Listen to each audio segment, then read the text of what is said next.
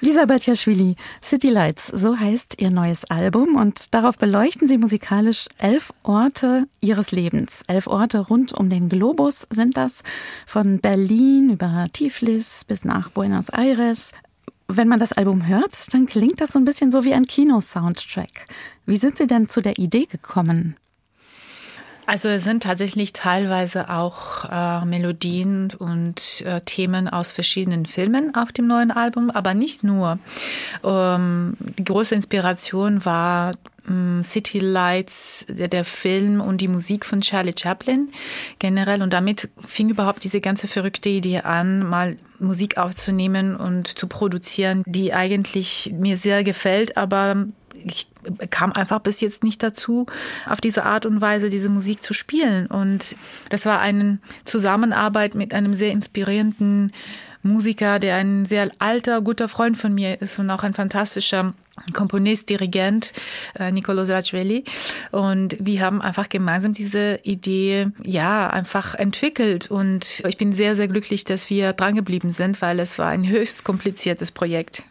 Das heißt, Sie haben sich eine Landkarte genommen oder den Globus und sind darauf mit den Fingern von einem Ort zum nächsten gereist? Nein, gar nicht, weil äh, alle diese Orte haben eigentlich einen besonderen Bezug auf mein Leben gehabt. Äh, angefangen natürlich mit meiner Geburtsstadt Tbilisi, und dann meine Wahlheimat äh, München, Berlin als, als, als äh, vielleicht die wichtigste Stadt äh, für mich musikalisch gesehen und dann auch andere Städte, in denen ich entweder viel Zeit verbracht habe oder besondere Beziehungen äh, auf aufgebaut habe. Und äh, da hatte man natürlich die Ambition, jeder dieser Stadt äh, was Besonderes zurückzugeben, auch eine Art von Dankbarkeit zu zeigen gegenüber den Menschen, gegenüber dieser Kultur. Äh, und deshalb war das eben kompliziert, weil jedes Mal wollten wir etwas aussuchen, was neu arrangiert werden würde und trotzdem die Menschen ansprechen würde. Berlin ist dabei, Wien, Buenos Aires, New York, Tiflis auch, haben Sie schon gesagt. Sie sind gebürtige Georgierin, haben an vielen Orten gelebt. Haben Sie irgendwo eine Heimat? Ja, schön, dass Sie sowas fragen, ja, weil ähm, inzwischen habe ich mehrere. Orte, in, in denen mich, ich mich zu Hause fühle. Und trotzdem gehe ich immer zurück auf meine Kindheit, weil Kindheit und die Zeit, die man dort verbringt als Kind, ist etwas sehr Prägendes. Und für mich bleibt deshalb Georgien ein äh, Ort, der, der mich nie verlassen wird, egal wie oft ich hinfahren kann oder nicht. Äh, aber natürlich hat sich Deutschland zu meiner Heimat gemacht und äh, ich bin auch hier zu Hause. Ich bin eigentlich auch in Frankreich teilweise zu Hause, weil mein Mann äh, aus Frankreich kommt und meine Kinder halb Franzosen sind, deshalb die französische Kultur auch sehr, sehr relevant ist für uns. Äh, und durch die ganzen Reisen, sagen wir mal so, wir als Künstler ähm, entstehen durch unsere Reisen und unsere Erlebnisse. Und ich denke, deshalb nimmt man ein bisschen von all diesen Orten was mit. Greifen wir noch mal ein paar Orte heraus Bukarest zum Beispiel. Was verbinden Sie mit Bukarest? Also Bukarest wollte ich äh, vor allem wegen der unglaublichen Vielfalt von äh, Volksmusik und auch der Wichtigkeit für, den, für mein Instrument Geige äh, hervorbringen, weil ich glaube, in dieser Kultur hat sich etwas fürs Geigenspiel getan, was sehr natürliches und sehr folkloristisches war. Und ich, Sie werden merken, auf diesem Album sind teilweise auch Werke, die sehr äh, durch Volksmusik äh, beeinflusst sind, wie zum Beispiel auch das Lied für Helsinki, das ist ein finnisches Volkslied. Dann haben wir Buenos Aires, Piazzolla hat auch viel Musik geschrieben, was sehr typisch argentinisch ist. Und, und genauso wie Tiflis, äh, georgische Musik ist sehr basiert auf Folklore. Und ich glaube, ganz am Anfang war sowieso die Idee, äh, Film, äh, Folklore und Klassik ein bisschen so ineinander zu mischen oder zusammenzubringen, dass man kaum merken würde, wo wirklich die Grenzen sind. Das ist Ihnen auch sehr, sehr gut gelungen, wie ich finde. Ich greife noch mal eine andere Stadt raus, London. Da haben Sie zusammen mit Katie Melua gearbeitet. Ja, genau. Also London, als wir an diese Stadt gedacht hatten, sind wir beide, ich und Nikolaus, auf äh, den Namen äh, Katie Melua gekommen. Sie ist Georgierin, ist mit acht Jahren nach London umgezogen und ist jetzt als britische Sängerin bekannt. Aber natürlich hat sie auch diese ganz besondere Bindung mit ihrer Heimat Georgien und mit vor allem mit der georgischen Musik. Ich hatte mir damals gedacht, dass wir auf diese Art und Weise uns zusammentreffen würden und dass eine, eine interessante Zusammenarbeit daraus werden könnte, auch weil ich sie auch sehr ähm, respektiere als Musikerin. Ich mag ihre Art und ich finde auch, dass ihre Art Musik zu machen auch der klassischen Art sehr ähnelt und vor allem auch sehr äh, entgegenkommt.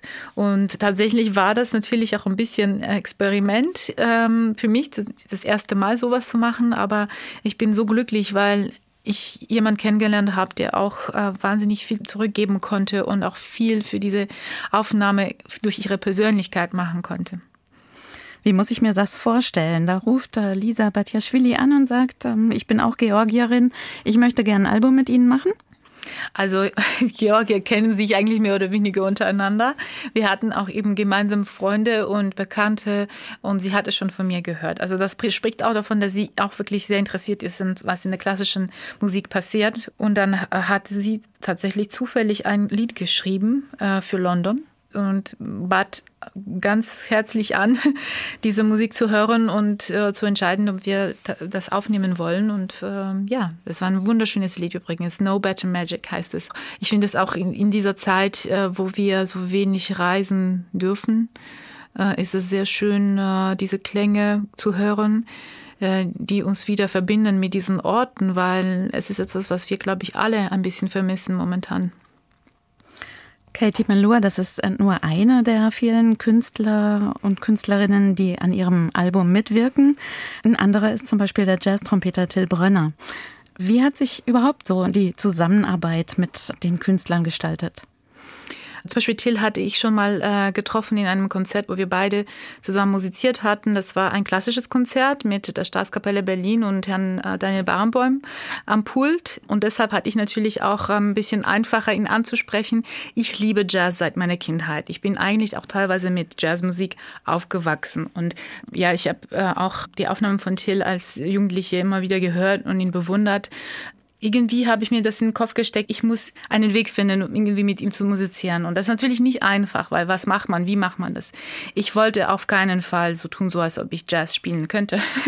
Und es ist aber glücklicherweise so gelungen, dass für das Werk, was an Berlin gewidmet werden sollte, wir beide nicht aus unserer Rolle rausgeschlüpft sind, sondern ich habe trotzdem wie eine klassische Geigerin spielen können und er hat Jazz gespielt. Und trotzdem, wir haben uns in dieser Musik getroffen.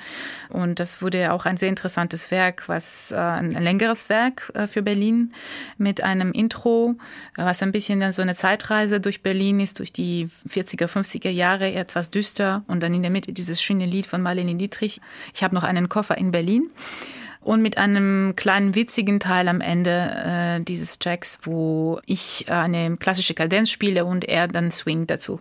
Und das ist, ich glaube, wirklich was Neues entstanden dadurch. Ich versuche gerade mir vorzustellen, wie dieses Album insgesamt entstanden ist. Wenn wir jetzt von Berlin zum Beispiel reden, war Ihnen sofort klar, bei Berlin, da nehme ich das Marlene Dietrich-Lied Ich habe noch einen Koffer in Berlin oder bei New York, da soll ein Auszug aus Dvorak's Sinfonie aus der neuen Welt drauf. Also war das immer so klar oder war das manchmal auch gar nicht so einfach? Es war nicht immer klar am Anfang, aber da haben wir auch sehr viel äh, nachgedacht und äh, Musik gehört und überlegt. Das ist auch deswegen, dass dieser Prozess so lange gedauert hat. Es war einfach ein Prozess, den ich noch nie früher in keiner Aufnahme erlebt habe, weil man an dieser Entstehung sehr, sehr dabei war und jedes Stück ist irgendwie zusammengekommen. Also ich verbinde ich mit diesem Lied meine, meine Beziehung zu dieser Stadt. Elf Stationen Ihres Lebens haben Sie aufgenommen. An welchen Ort fahren Sie denn als erstes, wenn Sie wieder so richtig reisen dürfen? Das wird wahrscheinlich Paris sein, dadurch, dass ich hoffe, dass am 14. Juli das Konzert ähm, Eiffelturm stattfinden wird, was natürlich alljährig immer ein sehr, sehr großes Konzert für, für das Land, für, für den französischen Nationalfeiertag veranstaltet wird. Äh, ob dieses Jahr mit oder ohne Publikum, dann das, das wissen wir noch nicht, aber jedenfalls wird das auf jeden Fall die nächste Stadt von diesen elf Städten sein. City Lights, so heißt das neue Album von Lisa Batjaschwili, zusammen mit dem Rundfunksinfonieorchester Berlin, dem Georgischen Philharmonischen Orchester unter der Leitung von Nikolaus Ratschweli. Lisa Batjaschwili, ganz herzlichen Dank. Danke Ihnen. Neue CDs in HR2 Kultur. Weitere Rezensionen auf hr2.de